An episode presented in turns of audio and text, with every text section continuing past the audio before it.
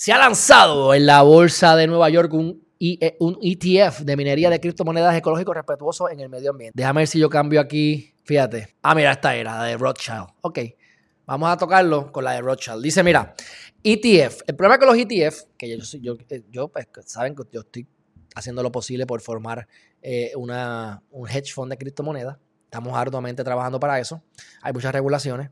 Eh, y como una de las alternativas es crear un, un ETF lo que pasa es que en Estados Unidos todavía los ETF de criptomonedas no están siendo, no los están avalando, no están siendo permitidos. Aunque sí en otros países, lo cual a mí no me importa, porque yo me voy para China si me tengo que ir para China, o para las Islas Caimán, o, para Ecuador, o para Salvador, no me importa.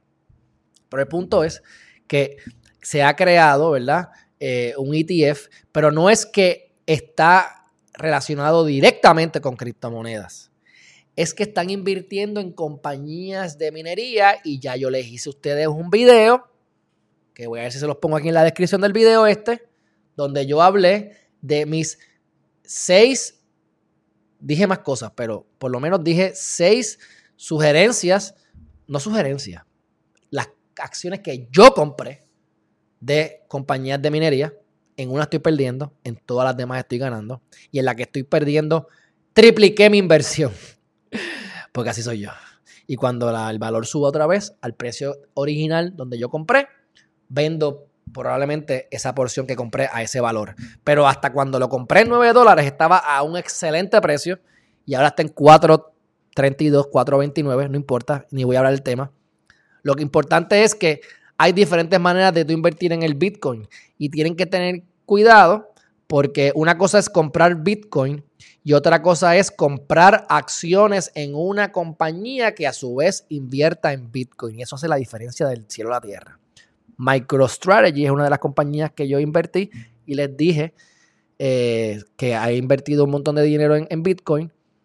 La acción está ligada con el Bitcoin porque si aumenta el Bitcoin y ellos tienen un montón de Bitcoin en sus carteras, pues definitivamente van a aumentar de valor. Pero no es que yo estoy comprando Bitcoin en ese caso. Estoy comprando la acción de MicroStrategy que también ellos hacen software y generan 400 millones de dólares al año en software. Lo que pasa es que pues, van a aumentar más por el Bitcoin. Y como yo creo en Bitcoin y estoy convencido de Bitcoin, cuando el Bitcoin llegue a medio millón de pesos, no solamente gano en el Bitcoin, sino que voy a ganar con todas esas compañías y ahí gano en dinero en dólares, porque eso lo tengo entonces en acciones regulares para diversificarme. Y pues es lo que cualquier persona sensata debería hacer. Así que eh, les comento todo esto simplemente para que sepan que que no es el Bitcoin en un ETF de compañías que o invierten en Bitcoin o crean Bitcoin, como los miners, los mineros. Así que, obviamente, con lo que ha sucedido en China, la energía utilizada es drásticamente mejor a principios de junio, que es lo que les acabo de decir ahorita, que a las compañías minerías irse de China ya no están utilizando energía de carbón, que es lo que contamina y también está proporcionando el beneficio añadido de que, de que más potencia de computación está encontrando su camino a otras jurisdicciones, una especie de descentralización de la red, lo que se suma a la seguridad de la misma.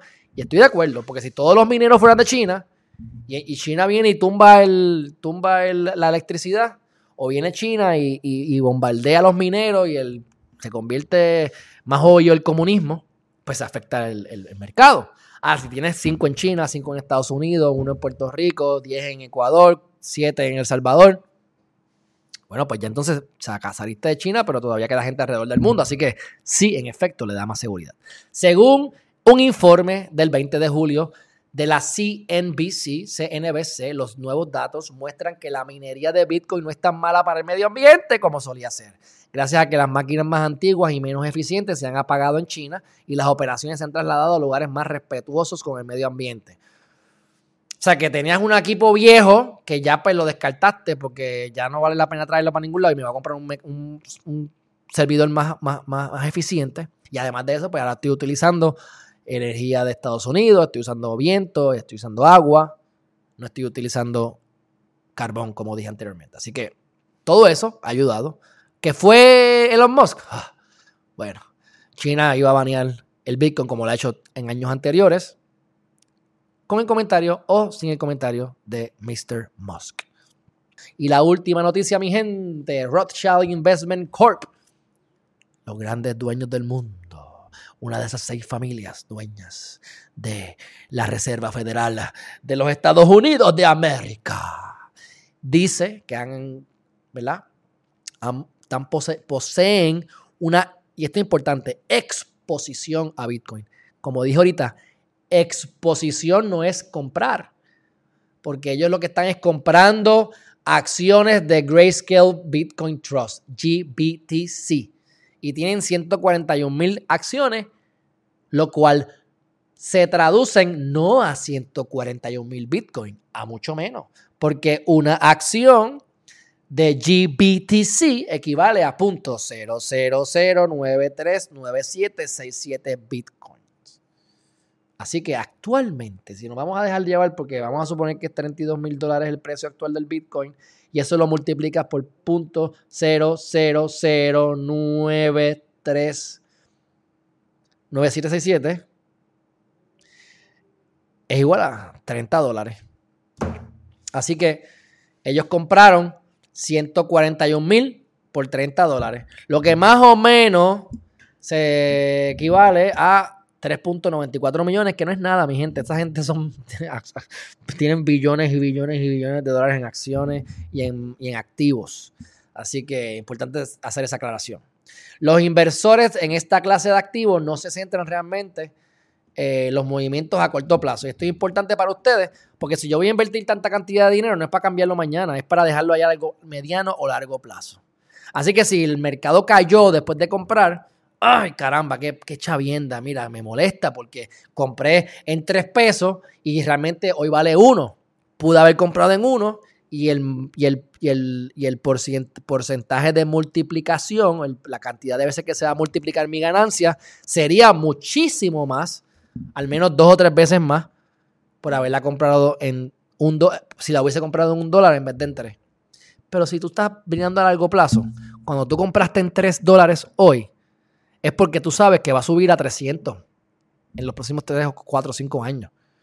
Así que si bajó a uno, si, ¿verdad? Si, si bajó a 250 o si subió a 350, no importa, porque tú estás esperando que llegue a 300 dólares y esa es la mentalidad que tenemos que tener. Claro que te va a molestar, lo hubiese comprado en un dólar, pero no lo hiciste. ¿Ves? Pero eso significa que, que te vas a ir a pique. No, los inversionistas grandes saben que esto es a largo plazo. Así que ARK Investment o ARK Invest compró 310 mil acciones para un total de 8.81 eh, millón, lo que representa el 0.9% del portafolio. Los inversionistas conservadores las instituciones grandes recomiendan que tú no debes invertir más de un 1% en tu portafolio. Claro, yo tengo un billón de dólares, pues el 1% de un billón de dólares, vamos a ponerlo más sencillo, tengo 100 dólares, pues yo voy a poner un dólar en criptomonedas. Dice que poquito. Claro, pero si son 100 millones, ya es un millón que estoy poniendo. ¿Ves? Y ese millón se puede convertir en los 100 millones. Pero si tú vas a invertirlo todo, ya, tienes ahí un billón, dos billones, un trillón de activos, es volátil y tienes un montón de gente que no va a poder aguantar presión y se van a volver locos y se van a molestar y te, puedes ir a pique. Así que no debes invertir más de un 1%. Alejandro Geriman ha invertido alrededor de un 80%. O a lo mejor un 75%. Pero no he seguido la directriz de, un por ciento, ¿eh? Pero yo no tengo un millón de pesos, ni tengo billones de dólares.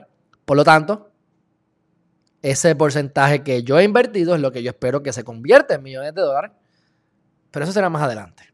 Así que, pero me gusta, me, lo, traigo porque lo, que recomiendan los inversionistas es 1%. Y, fíjate, como ARK Invest puso un punto 9%. Así que está más o menos por ahí. Y Grayscale, que esto es otra cosa que no se deben confundir, es una compañía que es la que hizo el GBTC, las acciones de, para, para que tú tengas exposición en Bitcoin. estaban diciendo, ah, ellos tienen un lock period, ¿verdad? Tienes un periodo de que yo te voy a coger tu dinero y no vas a poderlo utilizar por 90 días, un ejemplo. Y en 90 días, tú vas a decidir como cliente qué vas a hacer con ese dinero. Te lo voy a pagar, te lo voy a devolver, lo vas a reinvertir, lo vamos a poner en otro fondo o qué vamos a hacer. Pues lo que estaban diciendo, ay, el Bitcoin va a, caer porque ahora cuando todas esas millones de pesos en Bitcoin salgan a la luz y se, desbloqueen porque, ¿verdad? Porque, porque, porque ya se cumplió con el término de, aguantarlo, de hold. La gente va a venderlo y entonces el Bitcoin va a caer. Bueno, primero que todo, yo no creo que se vaya a vender todo. Y segundo, volvemos al, comentario importante de todo esto, es exposición a Bitcoin. No es que van a vender el Bitcoin, no es que van a salir del Bitcoin, eh, van a salir de las acciones. Las acciones que representan el Bitcoin. Pero el Bitcoin va a seguir en manos de Grayscale.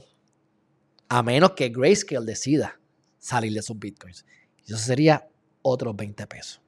Así que Grayscale está en el centro de las discusiones esta semana, ya que desbloqueó más de 16 mil BTC en acciones. En acciones. ¿Ves? 16 mil BTC, 16 mil 16 mil BTC por 30 mil dólares más o menos, son 480 millones. O sea, medio billón de dólares se desbloquearon. Pero ¿sabes qué? No se van a vender. Si se venden, entonces sí que el precio va a caer. Porque 500 billones eh, espérate, espérate, espérate, 500 millones, pues es considerable, pero no va a caer tanto tampoco.